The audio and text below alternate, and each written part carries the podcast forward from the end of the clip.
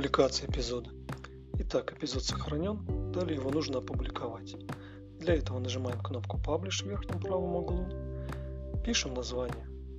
Дальше пишем аннотацию, ставим номер сезона и номер эпизода, жмем Publish Now, добавляем теги, например, это могут быть WM, Ref, News, MWO, VC или любой другой тег, который касается нашей деятельности.